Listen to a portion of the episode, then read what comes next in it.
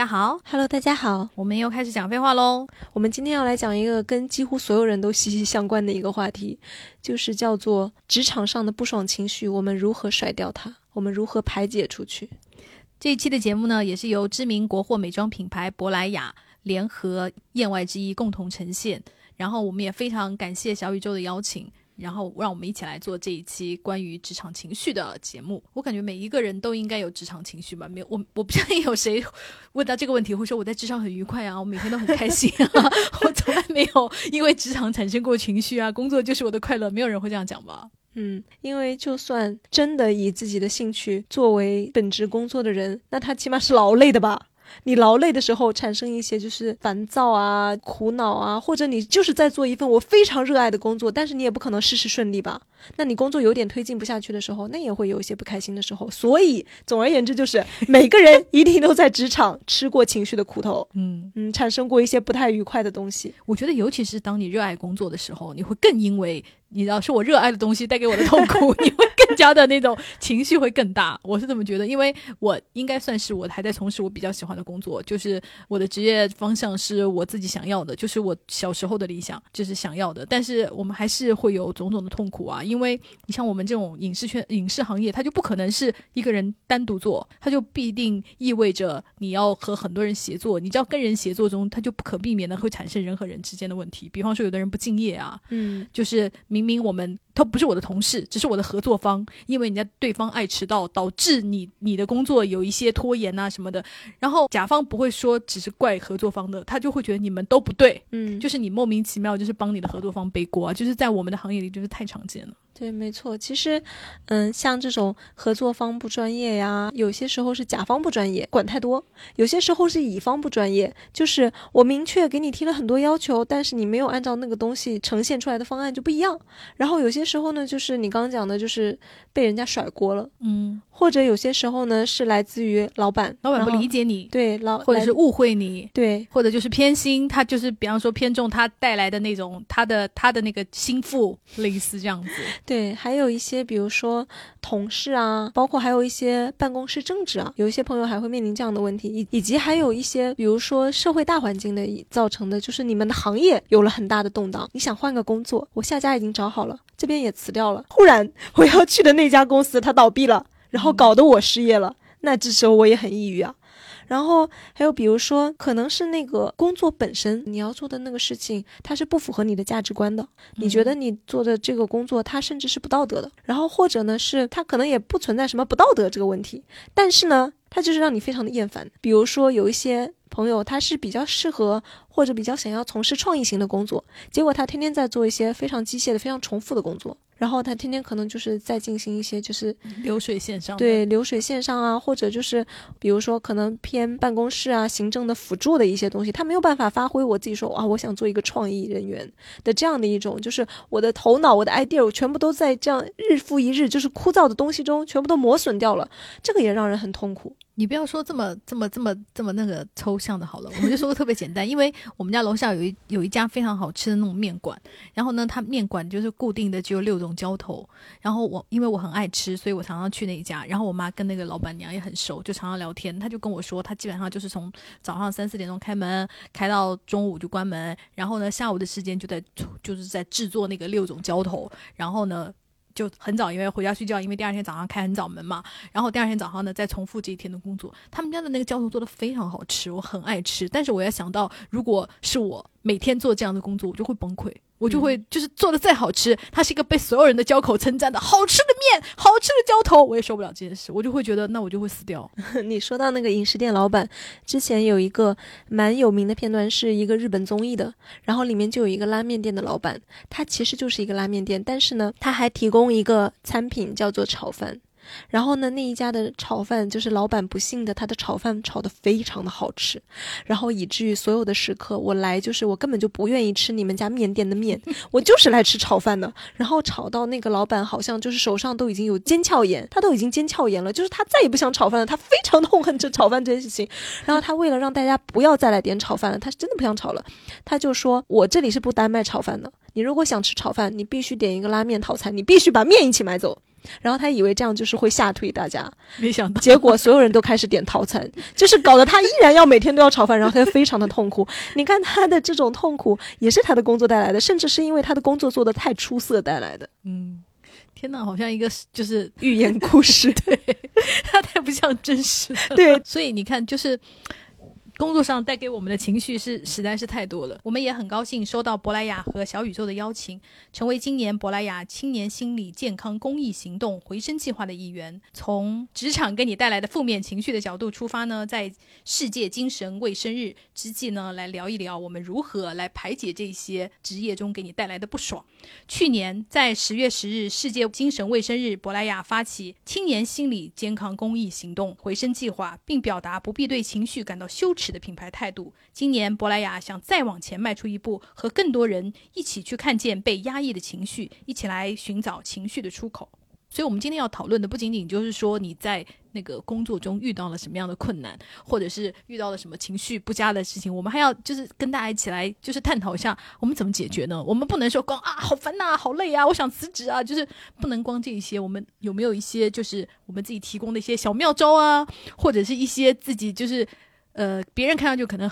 傻傻的，但是我们自己觉得很有用的方法啊，来。解决这些情绪的烦恼，因为我看到有个朋友就是说，他的方法就是健身，就运动不是会给人那个多巴胺分泌嘛，会让人感到一些快乐。然后，比方说你被老板骂完以后，你就是跑到那个健身房大跑三千米，然后再跳下泳池那个来回那个健美的游泳，用蝶泳的方法，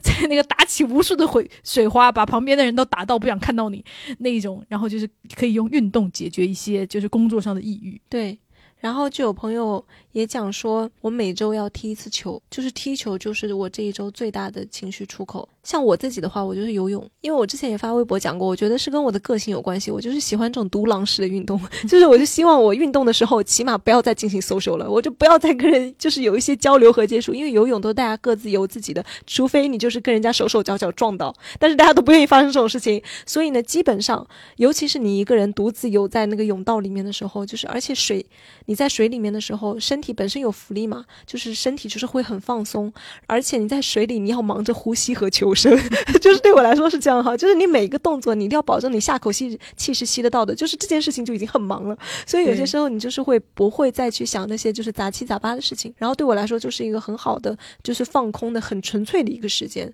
然后就游完之后我又会觉得嗯不错，就是简直成功，就是又得到了一种双重的，就是我一方面我又可以就心理上放松一下，什么又。不要想。第二方面，我觉得嗯，健康就是对我来说又是一个比较好的刺激。嗯，我就觉得像我们这种可可能偏，我不知道可能是偏内向型的人格的人，就是像这种，还有有一些朋友就会说，我自己一个人去打壁球。就是一个人对着墙猛 K，然后那个一个人就是狂打球，但是不是说跟人家进行一些打羽毛球，然后就是说，因为你跟人家打羽毛球的话，你还要聊聊天呐，你肯定要进行一些人际交流啊。然后呢，可能那个就是你球要是打的不好，大家双方水平有差异，要么你替对方捡球，要么对方替你捡球，然后你还要保持，你还要那个保持一下礼貌，说哎呀不好意思不好意思，我的我的我的，你看你看还是要进行人际交流，但是打壁球就不用，嗯。对，然后我就觉得，嗯，这个可能是大家，比如说当选取运动的作为方式的时候，就是大家也可以去试一下，就是不同的项目都试一下，看看你是喜欢哪一种。最能疏解压力的，甚至你可以就是选择一个跑步机，然后对着那个墙壁看电视。对，可以 我就交流。对对对，我的另外一种方式就是在跑步机上面看电视，或者我在跑步机上面猛唱歌，就是唱 K。哦，对我也会。我有一次在那个，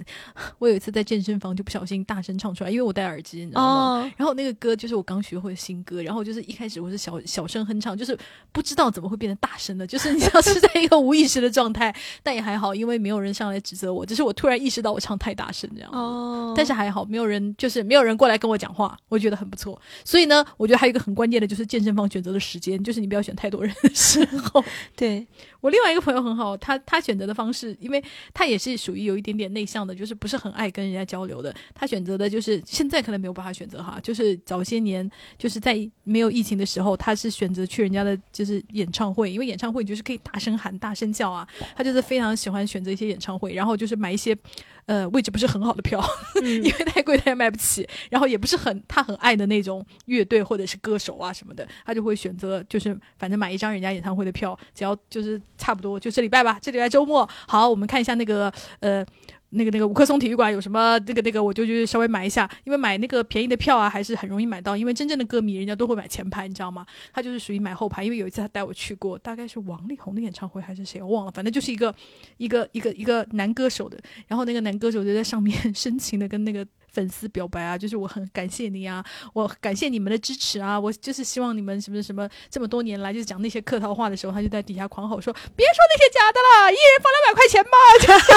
”我就感觉到那一刻得到了一些，就是他自己的那种恶作剧的快乐，你知道吗？我就我就我在旁边看的，我也很开心，就是我就觉得你看这也无伤大雅，因为上面的人根本听不见啊，这还蛮有意思的。对对对，我本来还想说，就是啊，去听陌生歌手的演唱会，在独自黑暗的角落里面听着。好像文艺片的，结果你会突然大喊出这样的话，我觉得哦，好有创意，跟我想的完全不一样。对，非常有意思。他是去发泄的了，他并不是真的伤春悲秋去的了，他就是要发泄一些自己的小情绪。哎，你说到这个跟音乐有关的，我也是我之前在一个综艺里面看到的。呃，二十四小时定点定点观察，就是他就架设了一个像摄像头一样的，它架在了哪里呢？就是架在了一个单人 K 歌房，然后呢，他就踩到了好多个。上班族就是下班时间之后，对，也是日本，因为我们国内是没有人单独唱歌，对。然后就是有那种单独的，就是像小隔音棚一样的那种。然后所有上班族他们都说我是来发泄上班的压力的。然后呢，里面有个大姐，我印象就非常深刻，因为她看着就是一个普通的女士，你会觉得她大概是唱一些情歌的那种，结果她进来唱的是重金属摇滚，她唱的是死亡金属，就是她唱的是就 那种，你知道吗？然后就是非常的硬。核，然后，然后唱完了之后，他就说好爽，我就觉得嗯，真的很有意思。他也是上班族，是不是？对，他也是上班族。他说他是保险公司上班的，就是每一次感觉压力大，他就要来这里唱这种死亡金属。哦，真不错，嗯，非常好。所以大家选择的那种发泄的方式，也就是多种多样。对，那你在工作中有受到过什么情绪的，就是不爽的情绪啊，或者是压抑的情绪啊，痛苦的情绪啊？你有？我很多啊，因为我我感觉我就是上班至今社畜的能够体验的那种综合套餐，基本上都有过吧。就比如说被甩锅啊，老板不理解呀，还有一些就是工作上的东西我不是特别认同啊，也有过。然后还有呢是，比如说升迁的时候，嗯。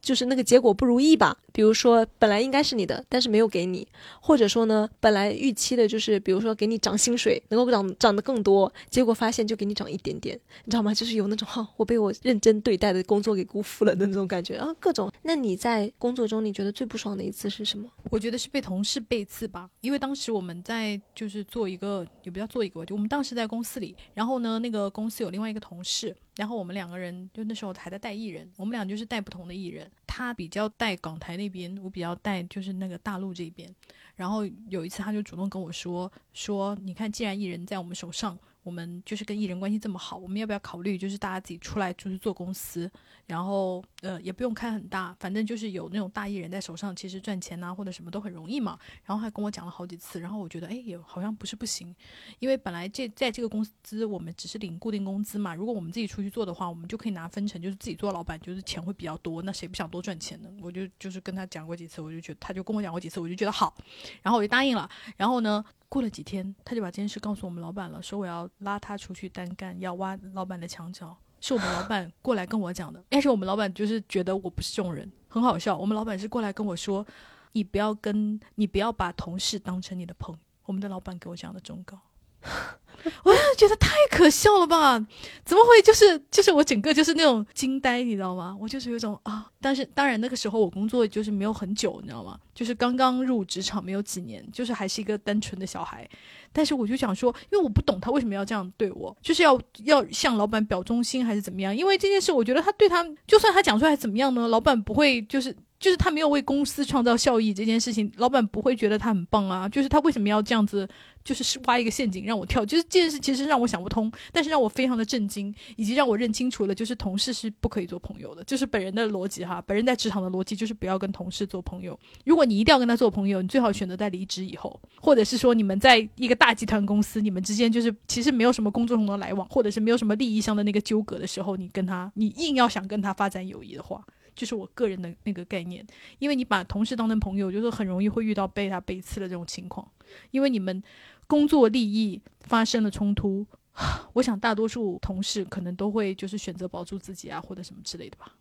哎，我突然想到一个，就是我们当时，嗯、我们团队就是老板突然要求我们九九六，那九九六它一定是涉及一个人事的东西嘛，所以我们当时的人事的主管，我们业务条线的人事主管他就过来了，过来了跟我们讲说，我们接下来就要开始九九六，然后呢。呃，大概是一个什么样的工作规章制度，以及因为九九六，那你相当于是一定是加班了嘛，产生了加班的时间，那你这加班时间，工资怎么给你算？然后他当时说的是，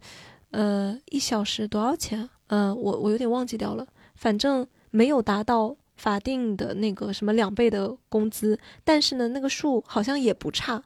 然后以所以当场大家听了之后都是，虽然大家没有人是情愿九九六的，但是大家听了之后就觉得哦还可以，就是接接受了。然后那个月结束之后，等于说要发工资了吗？我印象特别深刻，就是所有人一下子收到那个工资的短信的时候，大家都惊讶了。因为发现数字对不上，就很快就有人发现了，因为差太多了。然后大家就开始讨论，然后算了一下之后，发现这个数字是当时，呃，人事讲的那个数的一半，就是离他的那个时薪就是只有二分之一。然后呢，我们当时就觉得非常奇怪，然后就有，因为我当时算是这个业务条线的一个就是 leader，然后呢，就由我代表大家去跟我们这个主管去讲这件事情。因为他当时九九九九六开始的时候他是不在的，然后呢，我就跟他说人事是怎么跟我们说的，然后我们现在收到的这个数是有问题的，然后呢，他就说哦，那他去问一下人事，然后最后的结论就是人事说我说错了，除此之外就是没有任何结果。首先九九六大家要知道这件事情就是违反劳动法的，然后他还而且他是强制的。他就是违反劳动法，就是你没有选择的空间啊！你不可能说所有人就大老板要求你干你不干吧？嗯，你又不可能说我立马就辞职，因为大家都是普通社畜嘛，普通的打工的。然后呢，在人事出面，大家都认为是一个很官方、很严肃，就是是公司你可以相信的人出面讲了这个就是加班的薪资的事情的时候，他不算数，他说错，他根本就没有当回事。然后当这个事情出来了之后，骗你们呢。然后所有，所以当时大家就产生了一个感觉是你是骗我们的，你是故意的。然后在这个情况下，也没有人继续再跟我们做这个解释了，也没有其他补偿，也没有什么，就是什么都没有。就是我就我就觉得，那在这种情况下，就我的视角来看，我作为员工的视角来看，那最好的方式当然是你说多少你就应该给我们多少，不然你就是骗人。你作为人事，你就是代表公司在跟我们讲这个话的。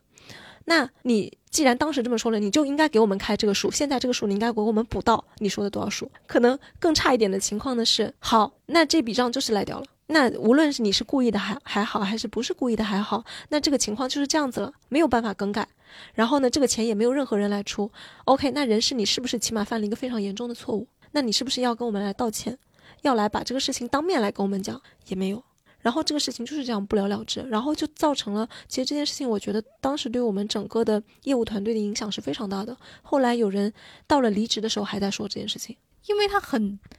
就是很难看呐、对呀你要是说公司出不起这个，我们只比方说你原来说的是一百，你就说我们公司现在只出得起四十啊，嗯，那就是就是就是你要讲实话呀，你否则你就是一种欺骗呢。对，而且我讲真，其实不缺钱，我可以说就是是不缺钱的，但是我我就不知道当时是为什么会那个样子。那你是用什么方法来排解这个就是这种被骗的愤怒情绪呢？我的解决方法就是离职之前大闹了一场，然后就辞了。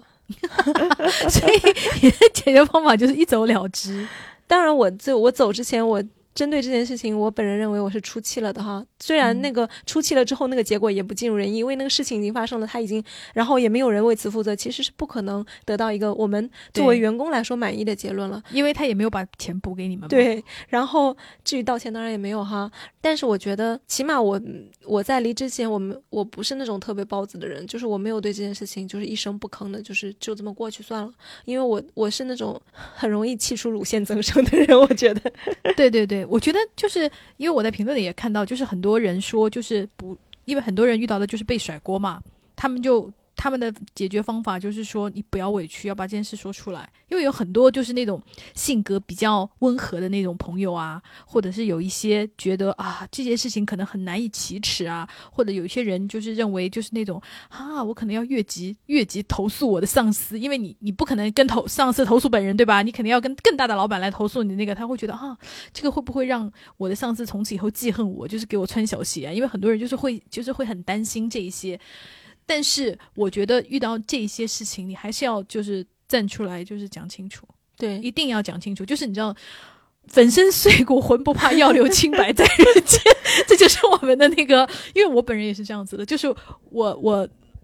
天呐，这个事情也不太能讲。但是我就我就我就不详细讲，我就大概讲一下。就是在我们的行业中，曾经就是我有遇到过一个，就是我们的大老板劝我出来背锅的这个事情，然后我就是。因为我那时候也还很小，也是刚刚入行没有没有多少年的时候，我就就是狂哭，然后我就找到我们集团的大老板，就是讲这件事。然后，当然这件事的结果也很差，就是我们集团大老板其实知道我是背锅的，但是我们那时候必须要找一个人背锅。那找谁呢？当然就是找你知道刚刚进公司没有几年的人背锅是最合适的，就是相当于开除临时工那种，你知道吗？他也知道你是背锅的，他也知道你是冤枉的。然后对他来说，就是他不 care 这件事，但是他当然他因为我是个小姑娘，你知道吗？而且我那个时候大学毕业没几年，然后我就哭又哭得很惨的那个样子。然后他又亲切的，就是领导亲切的慰问了你，并且给我倒了一杯茶，然后喝完我就滚蛋了，就也没有什么有用的那种。有有用的那个结果，只是我当时我就突然意识到，天呐，就是我就是那个被牺牲掉的那个小那个小卒，就下象棋的那个小卒，所以我就觉得这种东西也没有什么好排挤的，就是我接受了，OK，我人生第一次就是。就是帮人背黑锅，然后就是很惨的下场。哎，你这么说的话，就是我觉得职场里面碰到的不爽的事情实在太多了，就俯拾皆是。我现在随便都能想到一个，就是我之前在有家公司的时候，因为我那时候就毕业也没两年嘛，然后呢，大家看你完全就是看一个，就是看你就觉得是个孩子。但是呢，我当时比较幸运的是，因为我们在不同的分公司轮转，然后到了其中一个分公司的时候呢，我跟那个老板，呃，分就是分公司的老板，他非常的对盘，然后我们两个就是。就一起就是搞了一个比较好的项目，然后就是我我在其中就是的角色也还蛮核心的嘛。然后我们那个老板呢，他就是也非常的器重我，然后呢，他又觉得说你这个小朋友可造之才。然后我跟那个分公司的所有的同事关系也都非常的好，然后大家全都说你轮岗完了之后你就到我们这里来，就是让你坐上职场直升机什么什么，就你知道吗？就是是那种就氛围特别好，然后大家所有人都合得来很开心的一个地方。后来我就是，那我当然到轮转到下一个部门了。到下一个部门之后呢，然后就会有那种老板跟所有人请吃饭，然后轮转过来，我们是新面孔嘛。然后呢，那边的那个大老板。公司老板他就说：“你们来自我介绍一下呀，或者怎么怎么样呀？你最近做的什么工作呀？”然后呢，因为我最近等于说我讲讲做的那个项目也是比较大，然后我做的那个工作也是比较核心的嘛，我又讲了我做了什么什么什么。然后那个公司的老板他就冷笑一声，他说：“哼，那个某某公司的人疯了吧？让小孩儿来干这个呀？”然后说小孩也能干这个，那个小丫头片子，他就大概你知道吗？就想了这种话，就当着面当着你的面讲的。然后我当时就我当时就非常不服气，我说可是我们拿下来这个案子了呀。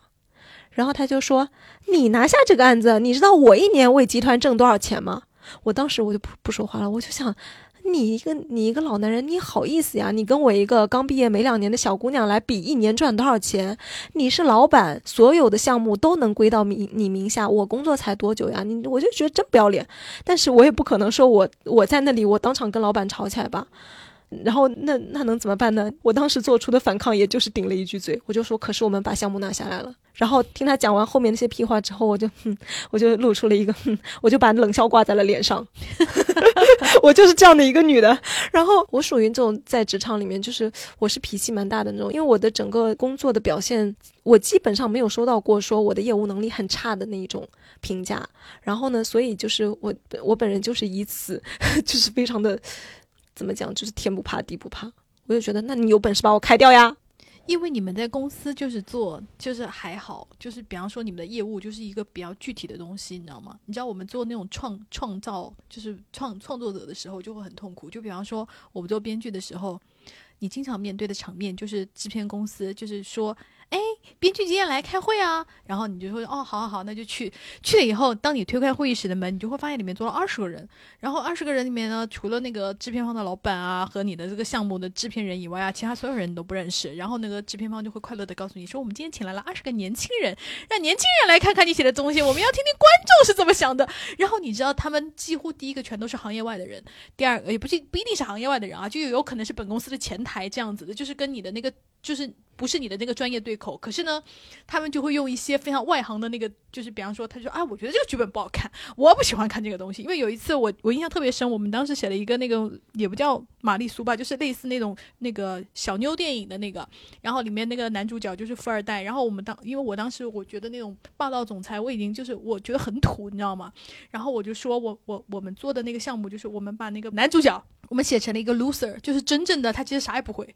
但是在那个女主角的帮助下，他变成成真正的成长成了一个霸道总裁，并且跟女主角谈了恋爱。然后你知道，所有的女性观众就是不能接受自己的男主角是个 loser。然后二十个那个女观众通通都在骂我们，说我们这个项目很差，就是说我们不会喜欢这样的男主角的。后来我就想说，那有什么关系呢？我们的小妞电影里面出现一个啥也不会的，就是他除了长得帅以外，他屁也不会的那种废材男主角，不是一件很有趣的事情吗？然后结果所有的那个刚刚看了剧本的那些。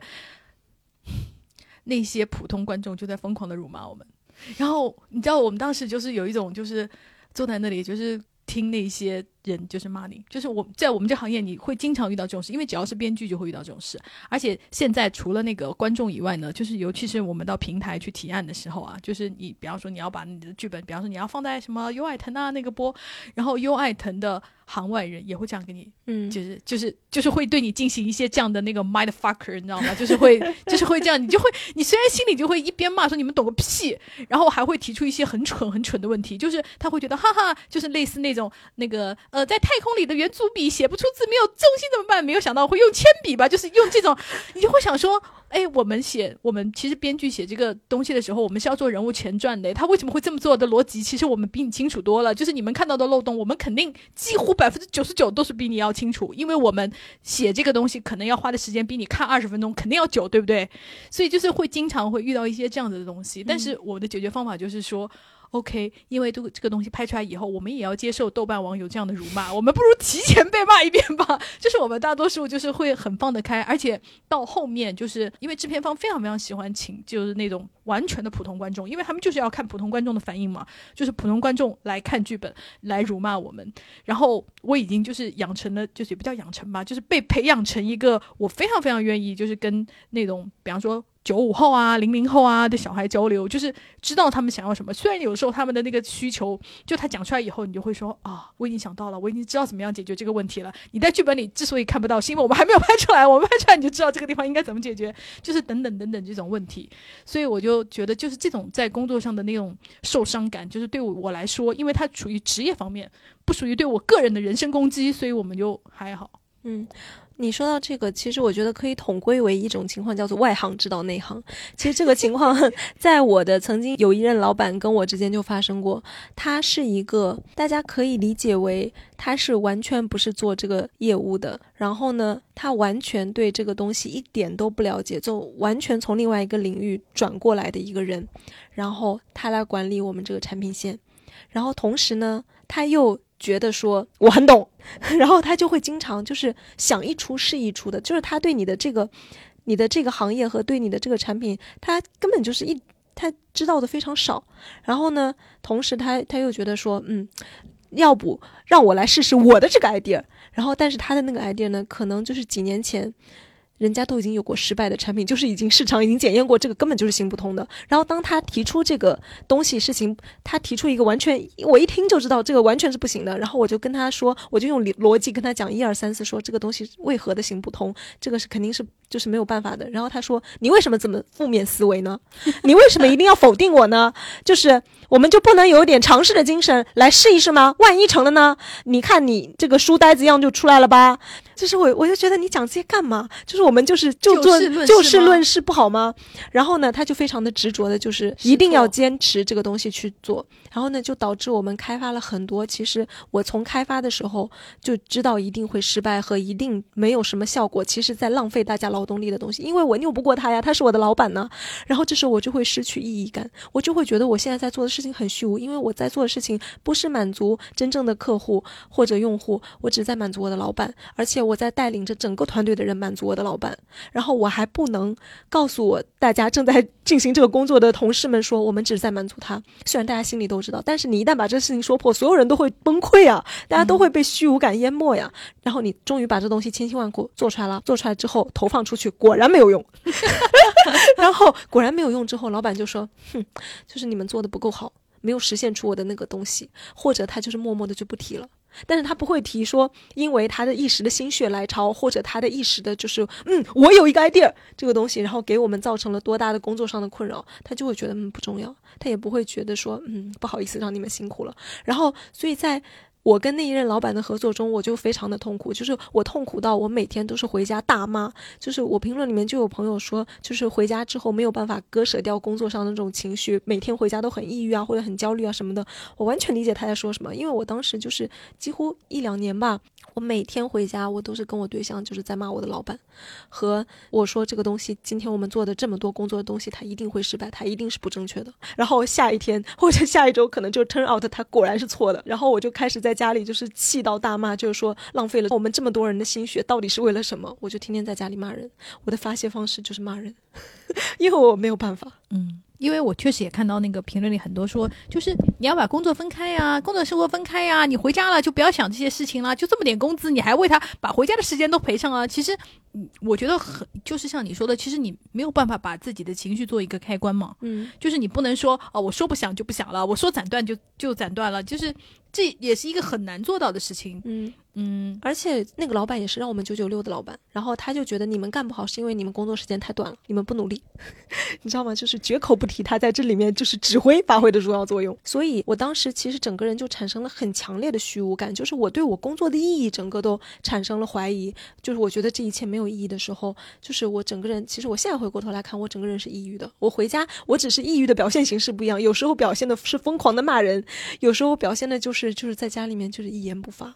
然后，而且我们当时我还半夜收到过老板的微信，工作微信，他就是半夜，他突然有什么 idea，他就会突然发给你那样的，然后他就会指望说你快点回复他，他是没有他是没有公司界限的，他没有说现在是下班时间了，你要是一直不吭声，他就艾特你，他这样的一个人。我觉得感我感觉好多私企的老板是这样子的，因为我原来待过的那个私企的老板，他也是这样子。我我就觉得就是一种奴隶主的风范吧。然后呢，他也没有什么就是 劳工权益意识，没有。然后他也没有什么法律的意识，他就基本上他就说，只要我觉得有好处的，你们就应该去做。难道公司付你们工资就是让你们吃白饭的吗？然后我们那个老板就另一道说辞，我们那一套我们老板的说辞是因为我们是一个大家庭，所以你知道家庭是没有下班的哦，家庭是二十四小时我们都要在一起的哦。但是我们那。个老板对于我们真的就是他确实是家庭式管理，你知道吗？就比方说我们下班了，大家就每一个人想的就是说啊，我们要早点下班回家。比方说打游戏啊，或者是跟男朋友约会啊，他就有一种下班了，我们应该全家人去吃晚饭呀。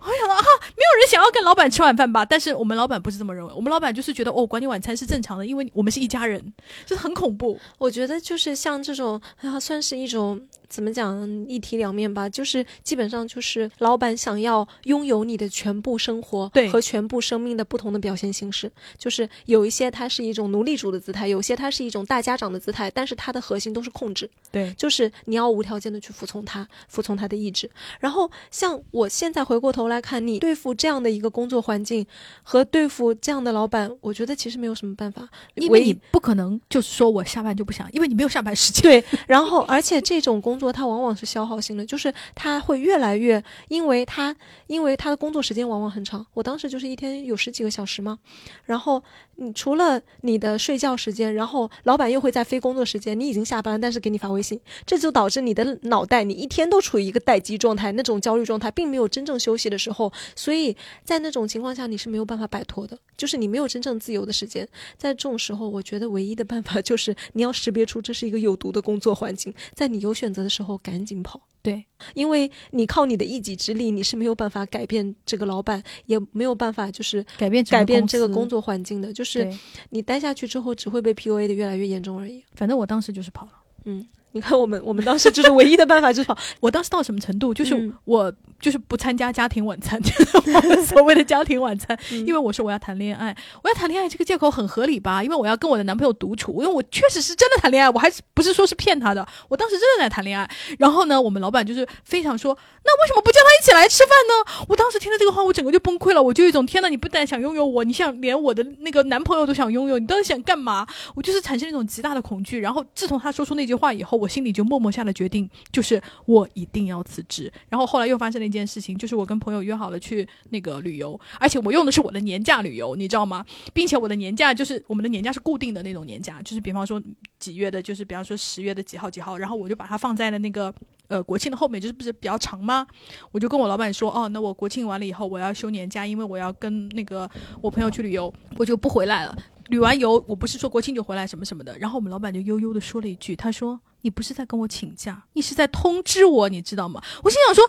假期本来就是这样的，我要休假，我本来就是通知你啊，我还怎么，我还跪下来求你给我放假吗？我就觉得，就是你你讲话很可笑。当然，我是也我也没有敢当跟老板这样讲，只是他的反应让我很奇怪。我是我我要休年假，是我做错了什么吗？对不对？他就会让你有一种这种的感觉。然后我就当然我就这种装死没有听见一样，我还是硬把那个年假给休了，你知道吧？但是我心里就是让我要离开他的那个那个信念，就是更加的坚定了，因为我觉得没有办法，你没有办法说服他，也没有办法改变他，那你唯一就是远离他吧。对，然后你刚刚说的那个就是大家一家人，我又想到了一种模式，叫做 我们是这个公司的主人翁，大家要有主人翁意识，就是我们是一条船上的。然后我就想，我们才不是一条船上的，你领多少钱，我们领多少钱，领多少钱干多少活，OK？要么你就给我们所有人涨工资。就是我就觉得老板，你不要拿这种话骗我们，就是大家都是等价交换，我们都是出来卖的，我们是明码标价的，我们的劳动生命就是你不要试图就是用几句话就炸出更多的东西。但是我也理解，就是有很多朋友就是并不是能说辞职就辞职哈。然后呢，也有朋友就是说辞职的时候其实吃了亏的，比如说这个朋友他就讲说，疫情期间公司让我们主动离职，当时全程风控，公司已经搬了，领导让我们转岗到风马牛不相及的岗位，并要求主动写转岗申请。这个其实是一个非常常见的，就是把你逼退的一个行为，就是把你安排到边缘岗位啊，让你就是整个工作体验都变得很难受。然后呢，拒绝之后，HR 明说不主动走不会有想要的结果。咨询律师后发现根本没办法仲裁，拿不到有力证据，即使录音硬仲裁，拖的也是自己。一年半载的官司，可能最多赔一个月薪资。我把这些人全拉黑了。然后结论，他就是觉得宁得罪君子，不得罪小人，尤其是主管。离职后，对方会从上到下的造谣，口述还让你抓不到证据。同事同行会有很大的误会，没法证明清白。这对于行业和同个地区混的人来说，打击非常大。我的选择是换个完全不一样的环境。其实啊，我觉得他说的这个也是一个特别无奈的情况。就是据我所知，其实你要是去劳动仲裁的话，你如果真的要去走这个流程，其实很多劳动者还是能够维护到自己的权益的。但是这里面。对我们就是普通打工人社畜 非常不利的一点，就是你在整个劳动仲裁维权的过程中，你后续的时间精力是要钱的。但是公司是有专业的法务团队，他们是全职有工资的在干这个的，就是他们不怕拖，但是你怕拖，因为你老这样就是劳动仲裁的时候是没有办法找下一家的，是吗？可以找下一家，但是比如说你中间可能你要回去啊，庭当然也有一些是可能你委托一个人，就是委托律师啊或者怎么样，就是帮人家帮你跑，你可能就不用操心了。但是有些时候，有些人他是不委托，那你可能就是要回去，或者说这个事情对方公司他故意拖着你，然后导致你可能老老要被这个事情就是牵过去啊什么的，影响你找工作，或者你找高找到工作之后导致你要请假。那这对于就是普通的上班族来说，就是一种隐形的损失，也就导致有一些朋友他可能出于一种顾虑，就是他不想劳动仲裁。当然，我不是不鼓励大家去劳动仲裁哈，我我是觉得，因为每个人的情况不一样，只是说有这样的可能性会发生。那在这种情况下，确实就像这位朋友说的，就是有可能需要宁得罪君君子，不得罪小人吧。而且我觉得他说的后面那种，就是你完全没有办法避免，因为我们也碰到过这种，就是我要在行业内封杀你，对，这种老板没。错，而且确实，他有可能真的能做到，他至少会让你，比方说在你相关行业，你可能很难找到新的工作，因为对于其他公司来说，他并不了解你嘛。如果比方说你真的是全新的，比方说你并不是认识对方就是新公司的什么呃朋友啊，或者经理啊，或者是能为你的那个呃技就是专业技能背书的话，很可能对方就会觉得啊，我多一事不如少一事，我与其听听就是比方说我听到你前公司对你的评价这么差，那我为什么非要找你不可呢？完全就是一个岗位是，其实我是可以招五六七八个人嘛，他们都可以替代你，我为什么非要你不可呢？虽然你可能就是履历上表现的比别人略好看一点，但是我为了避免这种大麻烦的话，我宁愿选择就是候选人的第二名，就确实会可能会影响到你的那个就是第二份新的工作了。嗯，然后这个朋友他就说。他的方法很有意思，他说上班第二个月，HR 给我算错工资，少了好两千左右，社保公积金也都没有缴，找他说理也是一句道歉都没有，一副我都给你补缴了，工资下个月给你补发了，你还要怎样？的嘴脸，气得我发誓每天下班都要打卡拍一张向公司方向竖中指的照片，坚持到周末回来就开心的忘了打卡是记仇，亲测有用。我觉得他就讲的很有意思。还有一个朋友，就是方法是跟我们一样的，就叫磕 CP 的，就是这样解决他的苦恼。他说不爽转化为我能学会什么，然后还没有用的话就磕 CP 发疯，因为磕 CP 非常的解压。那本人亲历过这种方法，确实很解压。而且你磕了 CP 以后，你就会进入那种飘飘欲仙的状态，就是虽然不说他能帮你解决那个职场上的烦恼吧，至少可以帮你暂时的逃避那些烦恼。嗯，之前我对有一个朋友的评论，他非印象非常的深刻。她是同人女，她每天搞 CP，她说每天就是勤勤恳恳写论文，还是怎么样，就是就是还是勤勤恳恳工作上班。然后回家之后，就好像甩掉书包，然后大喊一声：“爸妈，我回来了！”然后上桌吃饭。我觉得太生动了。他说，就是磕 CP 对他来说就是这样的一个东西。你看，有很多朋友的方法都是那种自我洗脑。上班时我只是机器人，我没有人类的情感，我不要为他们付出感情，以及说时刻保持一种呃局外人的心态，还有说下班时间发现自己在烦恼工作上的事情，立刻提醒，现在心烦又不会加工资，又解决不了问题，别想了，别想了，就是一些自我的催眠。我觉得这其实是一种怎么样情绪的自我保护。因为人类的情绪会自己，比方说你一想到一些烦心的事啊，你就会心情比较荡啊，或者是比较痛苦啊，然后你的自我保护机制就会提醒你说，别想这些，想些快乐的事吧。嗯，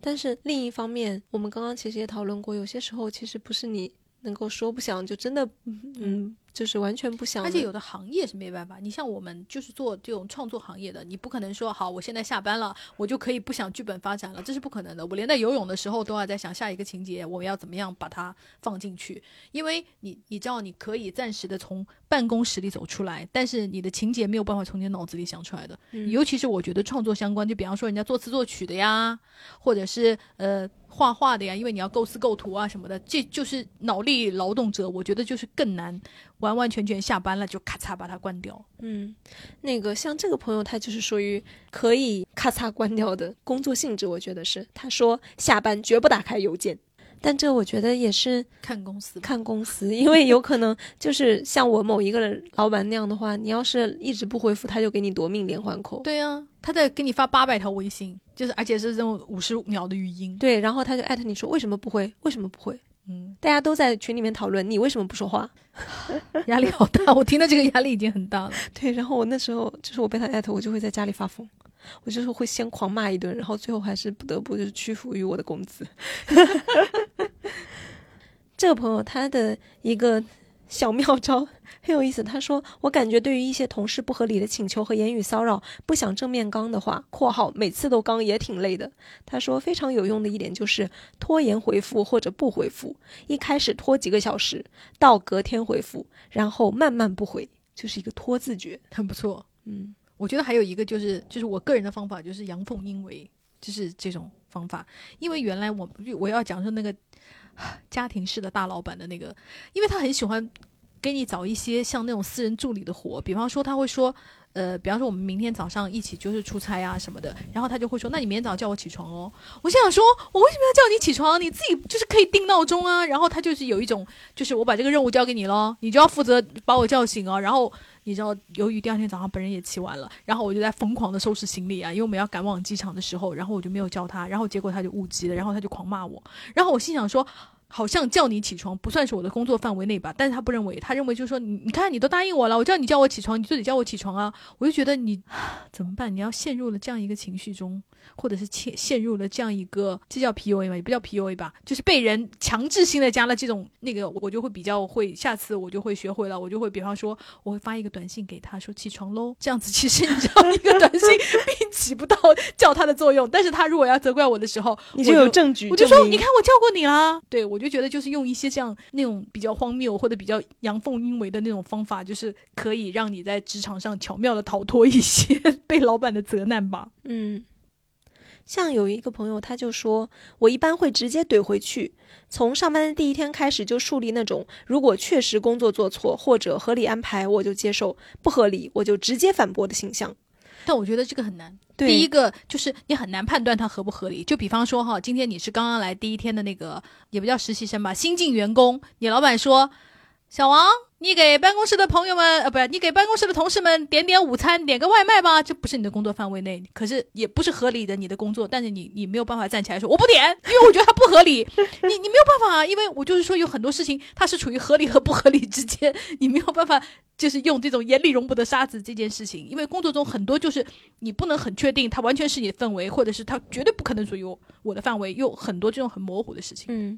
然后呢？可能有一些个性比较强势的朋友，他做得到。我觉得不合理，我就会站出来。有些朋友他就是，嗯，我心里觉得好像有一点点怪怪的，但是呢，他又不是每个人能够做得到的。那这种情况怎么办呢？然后难道能？难道就只能受气吗？就只能忍着憋着吗？那我个人觉得哈，唉，就是。忍一时，乳腺结节，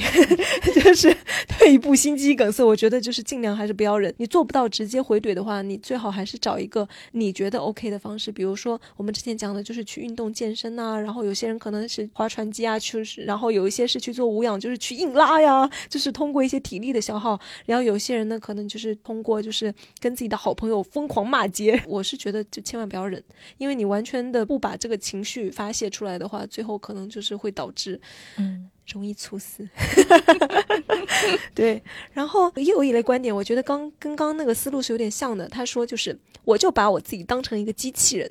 我上班就是来最高效率完成工作，别的情绪都不放在眼里，很机械。下班才复活我自己，就是我上来我就是没有人性的，我回家之后我才是一个人类。还有就是。还有类似的呢，还有就是工作只是工作，不要把那些事情当做个人的人际关系处理，就当做打游戏就行。就是嗯，就比如说跟这个同事处不好，OK，那就是这个就是通关通不过去而已，我就换一个吧，就这样的一种心态。但是我觉得这个对心理素质也是跟刚刚的有点像，就是也是有一定的要求，就是而且你人作为。人类，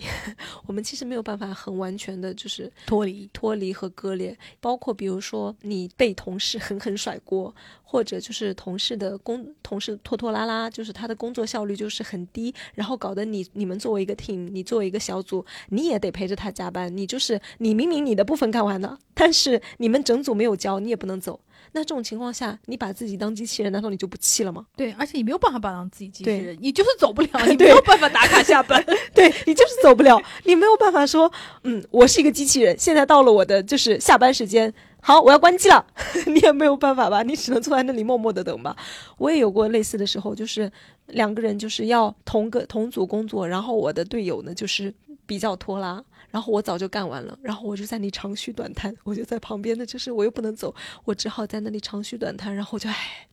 唉，你知道吗？我就发出这样的声音，我又我又忍不住，然后我的同事就非常的崩溃，他就说你走吧，然后我就说那也不行，你知道吗？我现在回想起来，我觉得我也很气人，因为人家肯定也不是，我觉得他也不是故意要把我拖在那里，他就是真的做的比我慢。然后到后面就是我的同事受不了了，他就是请领导就是把我们两个的工作量给分开。因为那个我助理跟我说过一件事，就原来我们公司有个同事，就是跟他一起工作的那个男生呢，啊，真的是也是工作起来非常令人头疼。他也是跟你一样找到了一些巧妙的方法，就是那个男生的工作是那种，因为自己家条件比较好，是个富二代来我们这里工作。我也不知道富二代为什么要发疯，给自己就是找这种事。然后呢，就是属于一些比方说 PPT 下班要交啊这种。然后你知道富二代是那种叫个性比较自由，他就会有一种我交不了啊，你们别逼我了，你知道。然后我们就会说，可是我们要就是我们定时就是要交啊，我们明天比方说我们明天就要 presentation 了，我们这个东西今天必须要做好啊。如果你用这个方法逼他，富二代就会装死，就会有一种你再逼我我就要跳楼了，我真的受不了这样的压力，就是跟你说这种话。然后呢，就是我住助理就是跟他的工作搭档，然后就找到了一个非常巧妙的方法。他就发现这个富二代虽然就是在这个方面非常懒散，但是呢，这个富二代是个非常讲义气的人。如果你一旦跟他说，大哥，如果这个东西下班或者是明天之前没有交不了的话，那我就完蛋了，我就会失去这份工作。然后这个富二代就会有一种天哪，我是就是一个天降大哥，我要我要讲义气，我要帮你完成这份。他就会说好，你放心吧，交给我了，我八点半就能交。他就你知道，他们就会采取一些比较就迂回的方法，或者是比较适合这个同事个个性的方法来促使他能够顺利的完成工作。虽然我听上去就觉得听上去很辛苦，有一种天哪，我又不是幼儿园老师，我为什么要配合你的个性来帮你想出针对你个性的那种小小妙招和小巧思呢？但是就是没有办法，因为你当时就是面对的你就是要完成这个工作，你不完成这个工作。明天就是可能会失去这一笔生意，或者就是会被老板骂，或者就是失去这份工作的那个，就是你知道，逼迫到大家不得不有一些职场的人际关系智慧。嗯，你看，我觉得这种可能达不到办公室政治的程度哈，但是它确实也是一种 你无可奈何的要进行一些就是政治手段的一些施展。然后包括可能更加赤裸的办公室政治，还涉及到什么是有点站队啊，然后你跟谁关系好啊，然后可能还会有一些排挤啊。我觉得也是一个非常常见的现象。就是有一个女生，她跟我讲，她的办公室对她来说就是。影响非常大的一件事情，就是他当时作为一个后来者进到了一个工作团队里，然后呢，他的感觉是大家其实相处的很好，就都都开开心心的呀，包括有什么集体活动啊，比如说密室逃脱啊，或者是唱 K 啊之类的娱乐活动吧，他都是会参加的，就所有人大家都是在一起玩的，所以他就觉得嗯，大家关系很好，我很喜欢这个 team，然后 team leader 我也很喜欢，然后呢，team leader 要离职了，他就知道了嘛，然后此时他就发现说有一个同事。是给那个要离职的那个。小领导准备了一个礼物，然后他当时就问了一句说：“哦，这个东西是所有人都要给他，就是他问了一下是不是所有人都要给他送的？这样的话，就是他就想说，如果大家都送，那我也送一个嘛。然后呢，他这个同事就说没有没有，是因为我跟他私下关系比较好，我才要送，并不是说所有人都要送。然后呢，后来呢，听 leader 又请吃饭，请吃饭的时候，他本来也是想去的，结果大家就不知道谁吧，我我有点不记得了，就是说开玩笑一样的那种语气说，嗯，不带你。”什么什么的，然后他当时好像手头上还是有别的工作，还怎样的。总之，他就最后他也没有太当回事。后来那个聚餐他也就没有去嘛。然后结果到了后来才发现，就是到了真的那个小领导要离职的那一天，所有人除了他都给那个小领导送礼物了。就是那个办公室里面只有他一个人像一个外人一样，就什么也不知道。他明明就问过，没有人告诉他。然后就好像是你去一个婚礼，然后只有你一个人没有包红包一样，就非常的奇怪。然后他就很崩溃，他才意识到那天请吃饭的时候说不带他是真的不带他，就是是故意的。然后他就非常的困惑，也很伤心。他就觉得我自以为跟大家关系都是很好的，没有想到就是完全没有被他们当成自己人。然后他说后来也就是离职了，但是这件事情就是在他心里留下的这种伤痛和这种。就是痛苦感，还是就是留下了很久。他甚至都在想，我有没有没有什么工作是不用跟人打交道的？这样我就不用再面对这样的痛苦了，人际关系上的这种压力几乎没有。真的，因为工作就是要跟工，因为工作有很大一部分就是跟人打交道，就不要说。普通工作，大家都会觉得像我们从事的可能就是偏艺术类的工作，好像不是跟人打交道。但是你知道导演这个行业，每次就是我们跟导演聊天啊什么的，然后我们的导演都会跟我们讲一句话，他就说：“你知道导演的工作的核心是什么吗？除了创造出一个好的作品，就是跟人打交道。就是连我们就是艺术行业，大家听上去好像就是可以在家一个人完成的那种事情一样，也不可能。就是尤其是他刚刚说的，就是如果在普通的工作中，你要避免跟人打交道，更不可能。”除非有一个可以，就是你可以去做动物园的饲养员，这样子可能好一点。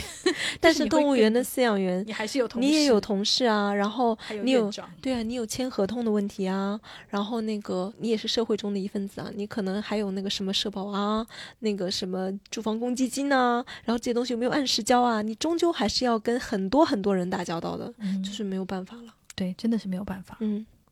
然后这个朋友呢，他就说。我休假前一天遇到烂摊子，同事每每下班走了，我加班干完，饿着肚子回家，边开车边嚎啕大哭，哭了一路，疏解了很多。回到家，小猫小狗来迎接我，抱着毛毛又大哭一场。哦，对，我觉得养宠物是一个很好的方法。嗯，宠物就是给人很多的抚慰，因为我人生的那个幸福感的提升，就是跟我的宠物有很大的关系。所以就是在有余力可以养宠物的情况下。我觉得养宠物是一个很好的舒压的方法。嗯，然后也有朋友就是说的是，他说我是靠小孩，就是回家之后，其实我的内心是被工作的烦闷给充斥了，但是我看到就是小孩可爱的样子，就是我就感觉被治愈了，什么的，那也很幸福。我感觉这个都是，呃，每个人不一样，大家从不同的那种亲密的关系里面，就是去找到抚慰。有些有些朋友他是靠那个跟自己的伴侣，有些呢是跟自己的好朋友倾诉。什么的，我觉得，所以这就是为什么，其实我们每个人，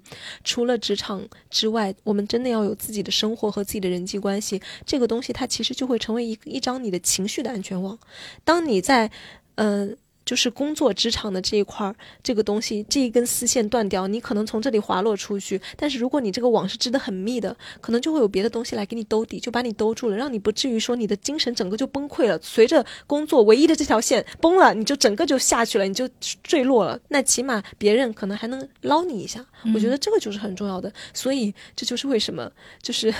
八小时工作制对于我们劳动人民群众来说非常的重要，就是因为它要确保你的业余时间，让你能够建立起属于你自己的生活，属于你自己的情绪，还有属于你自己的人际关系。是因为我看到就是很多九九六的那种那个呃员工下班以后说就是累的。除了躺在床上，我不想干任何事。那你还怎么可能有时间去就是交朋友啊？或者是你怎么有时间去发展一些业余爱好啊？或者是你怎么有时间？不要说朋友吧，你跟你自己的伴侣，或者是跟你自己的家人交流，你都没有了，因为你只你只剩下一些力气，就是我只想美美的躺在床上刷两下手机，就快点睡觉吧。唉，然后也有朋友讲说，就是我觉得算是那种同事谈话之间的那种越界。然后他说呢是。印象深刻的是，中午下班，暧昧对象当时中午中午找我吃饭，我们两个是有牵手的，然后搭同一辆车，他陪我回家换衣服，啥也没发生。我同事当时看到我上车，当着大家的面说：“我带男孩子回家了。”我说：“啊，同路，我刚好回家换衣服。”（括号确实换了外套来。）你怎么会觉得我是带人回家呢？还有另一个同事莫名其妙就突然摸我肚子，我说你干嘛？然后对方甚至面带笑意说我肚子平。过了一会儿说到了怀孕的话题，我才知道是怀疑我怀孕。我本人说我没有那个机会，对象都不知道在哪里，都不知道什么结婚。本人靠这个装傻策略导致同事觉得我啥也不懂，他现在可能觉得我还是处女吧。很不错，我觉得其实这个这种确实也是蛮痛苦的。我觉得是可以达到一些就是言语骚扰的程度了，就是同事讲的话太过越界，比如说老逼着你问你的一些比较隐私的东西，比如说你的，因为有一些同事他是会这样子，他个性也好，或者他的观念决定了吧，他不觉得这件事情是窥探或者逼迫你，他就觉得说我的我也愿意告诉你呀，对对对，我的我们家的亲戚的事情我都跟你说了，为什么你就一一句话都不愿意说呢？你是不是不把我当自己人呢？他可能就是这种心态。然后他就老逼着你说，然后呢，你老不跟他说，他就觉得，哼，你看你果然就是不合群，你跟我们是不亲的。然后他就给你制造这种压力，包括肢体接触上也会有一些其实是让你不舒服的举动，但是你又知道他仿佛表现出来的好像也不是说恶意，不是要故意为难你，但是你就很难受。那这一种我觉得怎么办呢？我觉得分性别吧，就是你通常说的这种就可能属于老大姐，嗯。对吧，老大姐这种，我觉得有一个非常好的方法，就是本人常用的，就是你只要讲述一个苦恼就可以了，然后你就反复的讲这个苦恼，加深大姐对你的印象。比方说，你就说，哎呀，我的那个男朋友，比方说就是 劈腿了，好。你就可以把劈腿这件事可以讲三年，然后比方说大姐要给你介绍那个新的，你就说不行，他给我带来的那个劈腿的伤害，导致我现在就是不敢谈恋爱。你只要把一个苦恼讲，或者是你不讲恋爱方面的苦恼，你会讲说，我们家我爸爸就是太喜欢我弟弟了，重男轻女，就是你类似，就是不管这个是真的还是假的哈，是你们家真实苦恼还是你编出来的都无所谓，你只要跟大姐讲一个苦恼，然后让大姐记住你的人设，就是这个苦恼就可以了，或者就是讲一些，比方说。哎呀，比方说最近很喜欢运动啊，但是运动啊又给我带来了就是很痛苦啊，我又不想动啊，就是讲一些这种东西，大姐就会觉得啊，你看你跟我分享你的私人生活了，其实你看这些生活对你来说，你可能根本不重要，或者是他不那么算你的隐私的东西，透露一些给大姐，大姐就会觉得、嗯我们自己人。你的这种技巧，我将之可以简称为叫做设置默认回复。对对，就是你抓住一个默认回复，就是设置在你的默认模板里面。然后当对方发出闲聊这个指令的时候，然后你就像一个机器人一样，我就像一个无情的 AI，然后我就把这个信息换一个形式，就是我在那个就是重新的，就是改头换面的讲一讲。这样的话就是非常的省心，因为你不用输出新信息，不用暴露你新的东西跟他对讲，然后你就随便的聊一聊就好了。对，而且大姐也很快乐，因为她只要听到了一些你工作以外的东西，她就很开心了。所以我就觉得这个这种烦恼，就是大家就是给自己想一个小故事就好了。嗯，然后也有朋友就是 他说跟老板打一架。我真的干过，一个预约的病人提早过来了，老板骂我，我解释说我约的九点半，哪成想人家病人八点十分就来了，前面还有八点的病人，我只能请人家等等了。老板心情不好，还是骂我，我把病人请进诊室，关门扭头拽住老板的衣领，就开始激情脏话加推搡动手了。然后大家就很好奇的说：“天哪，那后来呢？我就是需要后续。”然后他说，打完在家待了几天，就又被叫回去上班了。然后我心想，嗯，应该是就是因为他听起来是医护人员嘛。然后我想，嗯，可能是医院压力太大了，就是人手缺了不过来。然后我想，嗯，你在这个岗位上必不可缺，就是是非常重要的。对，因为我觉得医医护人员属于那种拥有无可替代的专业技能，嗯所以他没有办法，他不像就比方说前台可能就被换掉了。嗯。然后这朋友他说，我如果很生气的话，就会捶打桌面，还用小刀或者其他尖锐的东西戳桌面，垫着东西戳，反正就是我不爽要让领导知道。然后月初和领导吵了一架，因为他的要求实在不合理，我反驳的很大声。在这以后，其他同事才敢微微附和我。你不说，我不说，领导还以为这活我干得很开心呢。对，我觉得这个态度表明的很好，因为你不用跟。我不鼓励，就是跟领导打架，就是像打老板这种，因为很嗯可能你会产生一些人身伤害，以及要赔钱这样子。对，还有会就有纠纷什么，还对，很麻烦还有可能会被拘留。对就是就是我不建议这样，但我认为就是你要适当的表示出来，就是你可能不一定要跟老板硬来，你可能跟老板示弱。就比方说，我有段时间就是。因为他也不算我的老板，因为他算我的甲方，他是我的制片方。然后我那个东西，他反复的要我们改那个剧本，我们那个剧本大概改了已经一百多稿了吧，真的有一百多稿，我们在我的电脑里都可以看得到那种一百多稿，他还要你改。然后我我认为那个改的是没有意义的，因为你改这个东西就是，哎，我们就不要讲太详细吧，就是你不到拍摄现场，你改这个东西是没有意义的。但是呢，他甲方让你改，我觉得我就采用那种方法，就是一开始不接电话，但是你不接电话不能太久哈。过一会儿就要接起电话，然后他问你干什么的时候，你就说我在绞尽脑汁，我在想怎么改，但是我真的想不出来，我不知道要怎么办了，就是露出一副就是可能在崩溃边缘的样子吧。然后甲方就会稍微清醒一下，就想说啊，我这也不至于要把编剧逼死吧，就是他会稍微的展露一下他的那个人人性的那个体验，然后他就会说啊，嗯，那我们再讨论一下吧。所以我觉得你适当的就是向你的上司或者老板展露一下你的困难和你的那个弱势，可能会是也会是一个有效的解决的方法。嗯你像这位朋友就说的，就是我一直觉得工作时候好好干活就行了，上班一直穿的比较休闲随意，也不化妆打扮。领导在聚餐的饭局上说我头发乱糟糟，不化妆，穿衣服不好看之类，说我是不是因为太自卑，所以不好意思打扮自己？其实只是因为面对他们完全不想浪费心思。我就给你，我我就说这样好了。就是你可以用完全很巧妙的方法来回答老老板。如果问你说你为什么都不花心思打扮自己啊，你就可以说因为我全心都扑在工作上面，我没有心思打扮自己了。我就是一心在就是在工作，因为我的工作太忙了。顺便就是你知道可以跟老板抱怨一下，老板我的工作太多了，我因为这一些我早上都没有空梳头。你知道老板就是老板，至少不会会被你堵到，就是不会说出下面你是不是太自卑这种话。嗯嗯就是实时的向老板展现一下你真的在 working，而且很忙。我觉得就是像这种，算是两种流派，一种流派叫做培养我自己的硬实力，成为这个职场不可替代的人。然后呢，这样的话，就算我沉默不语，进行一些非暴力不合作运动，但是他们也不能把我怎么样。但是我我是觉得这个事情，就是因为大家同为打工人，真正能做到完全不可替代的人，其实没有那么多。我的我是太觉得了，太难了。然后所以可能就是。退而求其次的方法，可能就是稍微累一点哈，但是我觉得就是沟通真的是很重要，就是大家要尽量跟当然，在那个老板不太糟糕还讲人话的基础上，嗯，就是你尽量跟他保持一种人与人的交流，嗯。让他对你有一种人的感觉，而不是啊，这是只是我普通的一个螺丝钉。对，我觉得其实有一些朋友就是可能就是年纪太小哈，就会觉得老板可能比较严肃啊，或者是啊，我好像不太跟老敢跟老板讲话。我觉得没关系，其实你也可以尽量跟老板开一些玩笑。因为我印象很深，就是当我还是就是职场新人的时候，我有一次不知道脑子搭错了什么，我们就在我们的那个电梯里碰见了我们的大老板。然后我当时就是因为当时手机还没有这么先进，就是那种翻盖的手机，然后我就是两个手机就是在因为一个手机的内存不够，你知道吗？我就两个手机就是我在那个电梯里面不停的就是那个交换使用，一下用这个手机，一下用那个手机。然后我们的那个大老板真的是很大的那种集团大老板，然后我们那个老板就看了我以后，就突然说了一句，他说：“你为什么要两个手机啊？你真的很忙诶。”然后我就当时我也不知道是脑子搭错了什么，我就突然跟老板说了一句：“我说因为两个手机会显得我非常的有钱。”然后我们老板就 大笑，就是就是你知道，他立刻就是变成了一个人，他就不再是一个老板了。所以我觉得大家就是有的时候就是适当的可以跟老板开一些无伤，就因为这个玩笑是无伤大雅的玩笑嘛，就是会让老板就是把你当人看，而不是把你当成一个螺丝钉来看。嗯，有一个朋友提了一个蛮有意思的问题，他说：“我想知道怎么可以在晚上下班后和周末的时候忘掉工作中的事情和烦恼。虽然说我的工作时长还比较正常，但是有的时候下班了，忍不住回想上班时的事情，感觉非常的焦虑和不自由。就是可以把这种情况称之为反刍吧。”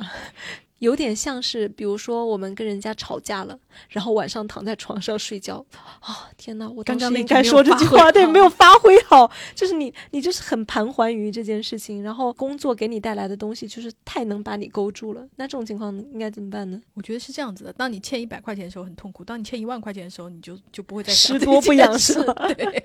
嗯，就是你可能就是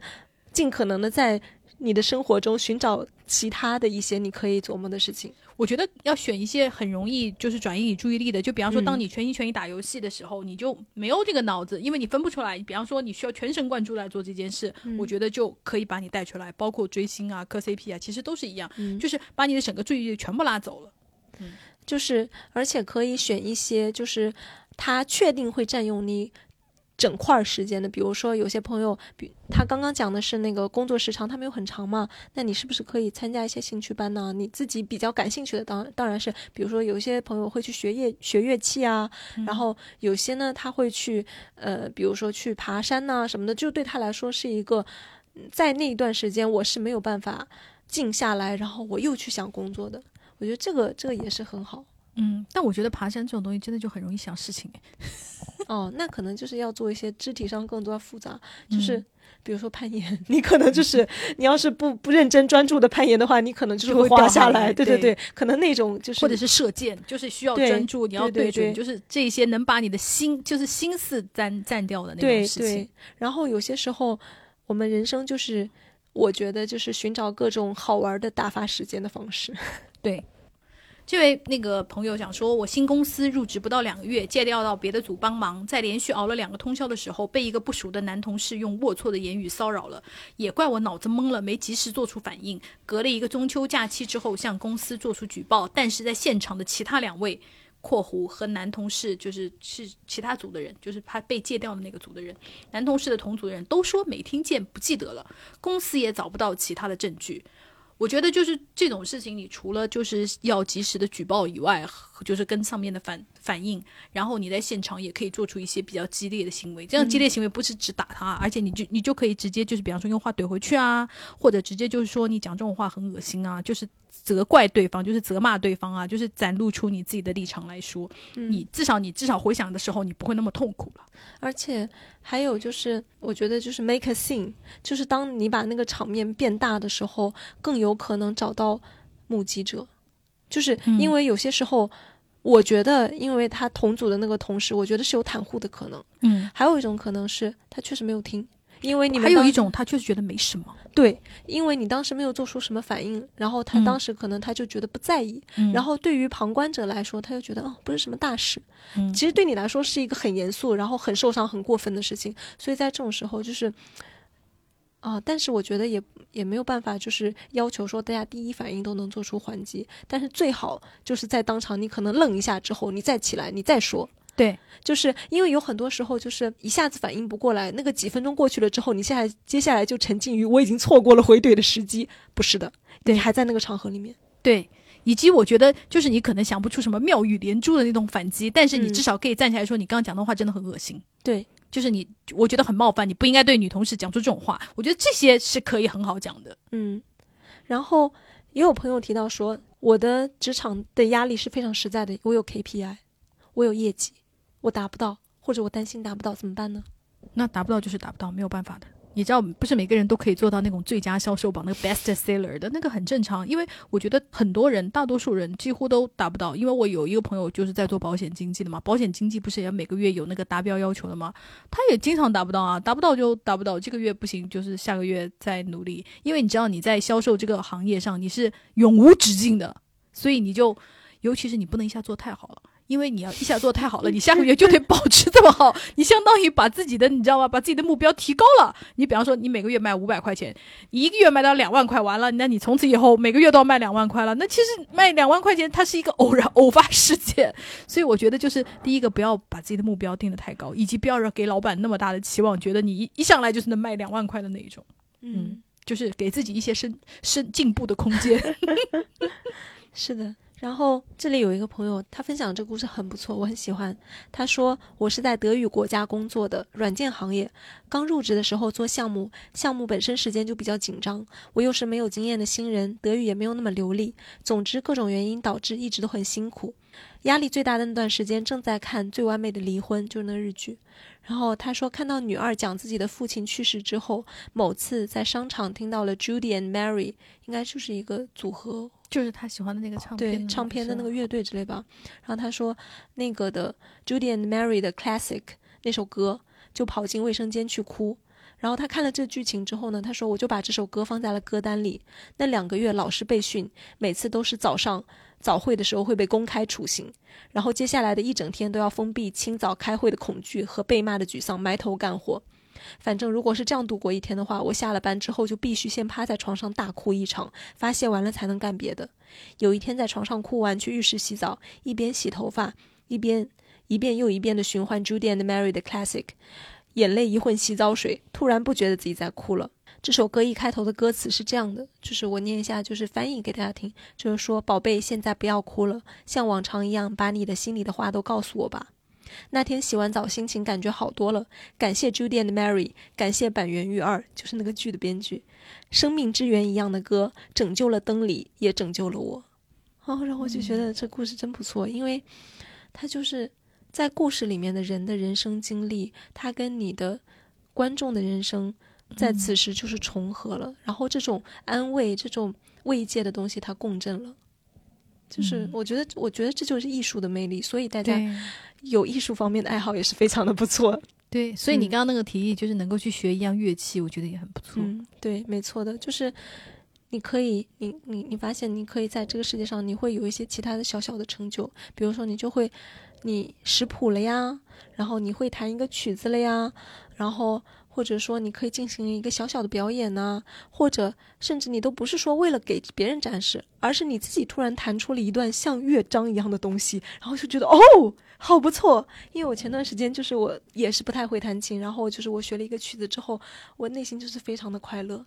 然后我觉是得嗯因为我好朋友也是在追《羽生结弦》，然后他就在钢琴上弹出了《羽生结弦》，就是他滑他滑冰的时候不是有那个音音乐嘛，然后他就在钢琴上当弹出了他喜欢的人滑冰的时候那个音乐的那种快乐，就是他得到了双重的快乐，我就觉得哇，这真是生活里的一些就是就是让我觉得很美好的瞬间。嗯。然后也有朋友提出建议说，不要被别人带着走，理智分析一下你的目的是什么，为什么你会不开心，对方这么做的原因可能是什么，然后能刚回去就刚，我才不要做软柿子。嗯，我觉得除了他的这一种就是，呃，对方的目的啊，自己的目的啊，就是我引申一下哈，我自己觉得就是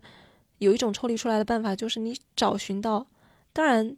这是一个目标，不是说大家马上就要做到。我觉得是找寻到自己人生的核心价值，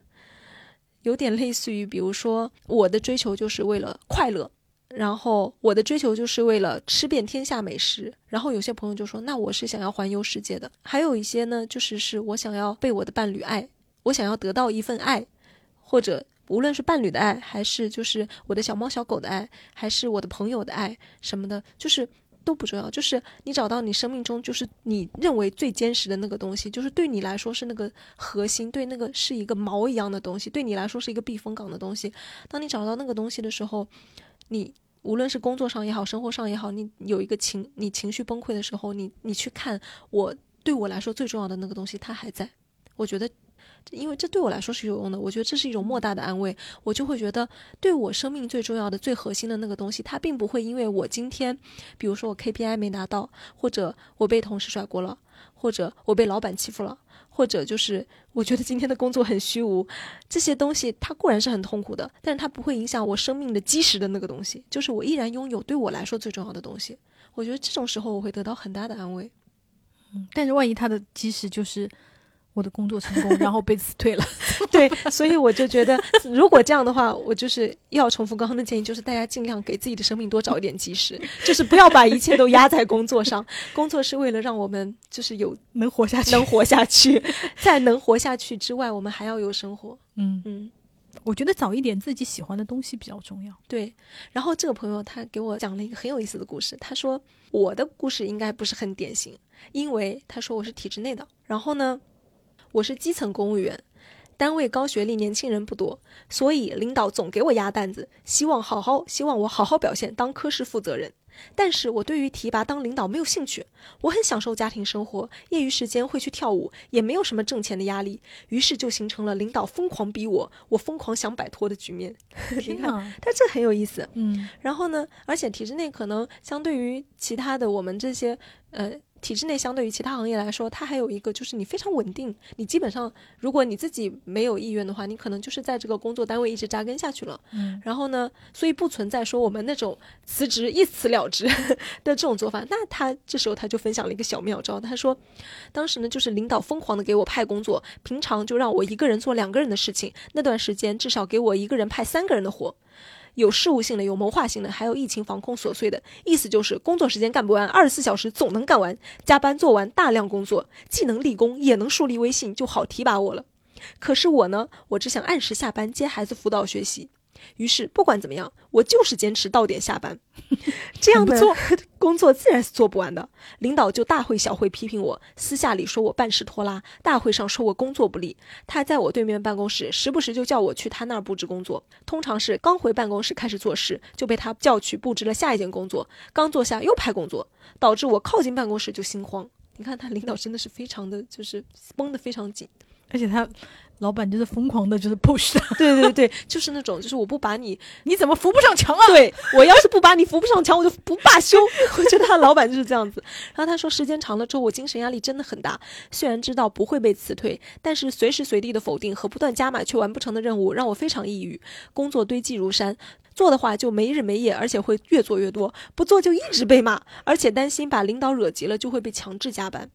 然后体制内呢和企业不一样，一般不会被辞退。如果你不求进步，看似可以很舒服，其实也不是。一个是单位内大环境，所有人都疯狂加班，你一个人按时上下班，就会有人说闲话，然后被针对。一个是领导会疯狂批评你，遇到严苛的领导，甚至会给你处分。长期这样的纠结，让我一想到单位就心慌睡不着。后来我想了个办法，现在基本获得了解脱。他是什么办法呢？他说：第一，营造工作辛苦的形象。工作辛苦从形容邋遢开始。我从精致白领变成邋遢女性，不化妆（括号特别不要涂口红，不搭配衣服，戴框架眼镜，没精打采，不苟言笑）。没多久，人人都关心我，不要工作太辛苦了，要注意身体。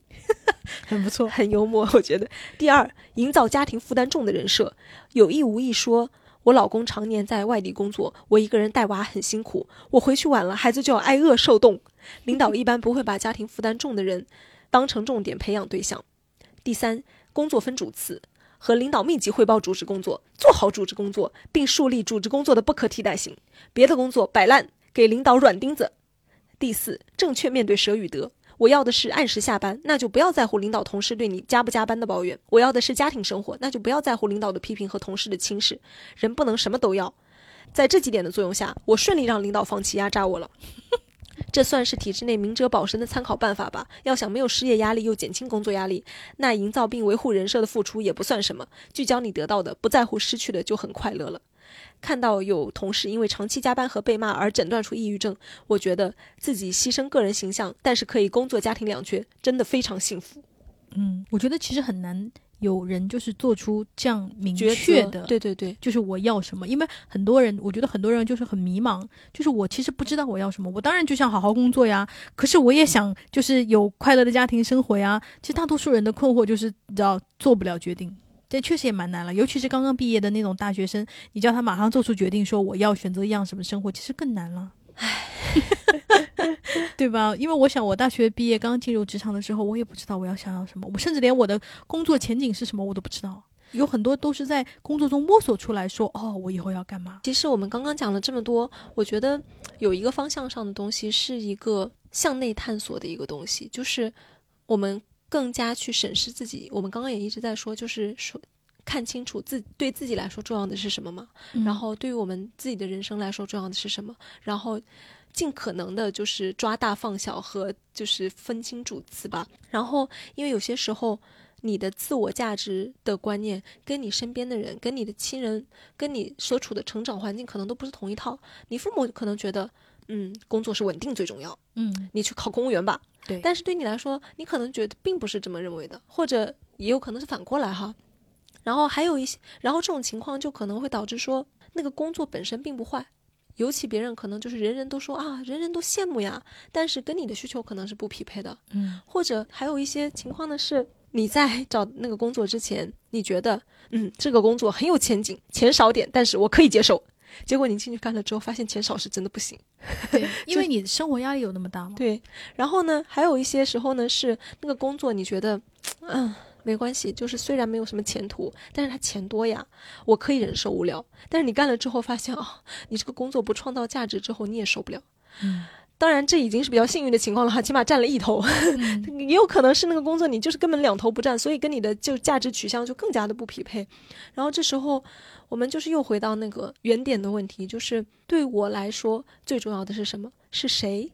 是什么东西？啊，天哪，就是是如此深刻的提问吗？就是我觉得更多的是需要跟自己进行一些对话，然后再看看如何在工作上进行一些调整。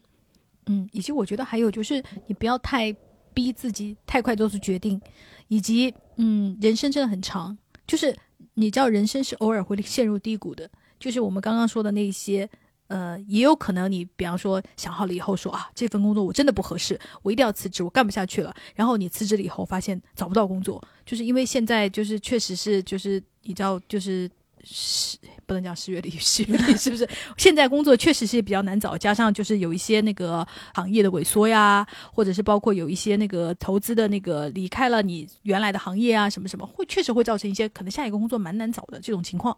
那么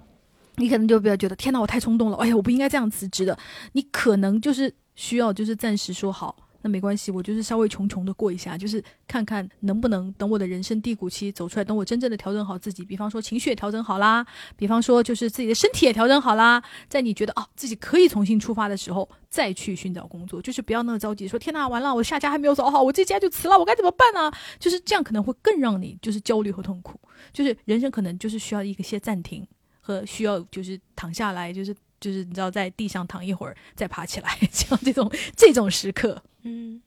当然也希望总的来说，就是大家在职场里面少受气了。然后，当你遇到不爽的时候，也是尽量的，就是不要憋着。我们总体的一个原则就是不要憋着，不要把自己气出病来。以及合理的维护自己的权益。莫生气，莫生气，气出 病来无人替。对，其实倾诉也是发泄的一种，日常的情绪实在是太让人无法避免种种烦恼，我们几乎就是没有办法说啊。面对工作还是可以，就是每天身心愉快啊，毫无负面情绪啊，这是不可能的。但是呢，我们今天的这一番讨论，以及呢前面很多朋友跟我们的分享，你是不是感觉就是听完大家都有烦恼以后，就是心里好受多了？以及听完了大家分享解决的方法以后，自己也觉得哦，好像我也得到了一些些的启发或者是帮助。我们呢去表达，不管是可以倾听你就是这些烦恼的朋友啊，或者是你找一些心理咨询师啊，或者是网友啊，甚至可能他都不是人，可能是玩偶啊，或者是树洞啊。就是当你去倾诉，当你把这些烦恼就是。单单是讲出来的时候，已经给你的心里呢卸下了许多的负担，以及我们刚刚一直讲的，就是尽量的给自己的人生找尽可能多的基石和安全网，就是把自己给兜住。我觉得这个可能会对我们的情绪啊和就是人的身心健康都是会很有帮助了。嗯，以及就是不要把工作看得太重要，就是它只是一份工作，就是不要觉得嗯。我我要为我的工作，或者为我的老板，或者是为我就是的工资，我要忍辱负重。就是他没有你想的那么重要。当然，就是工作是人生中很重要的一部分哈，但是没有你想到那么不可失去。就是尤其是跟家庭啊、爱人啊那些相比，我觉得在我的心里哈，它是可以往后放的。好，那我们今天呢就跟大家聊到这里。最后呢，也如珀莱雅青年心理健康公益行动回声计划所说，聆听每一种情绪，接纳每一种情绪，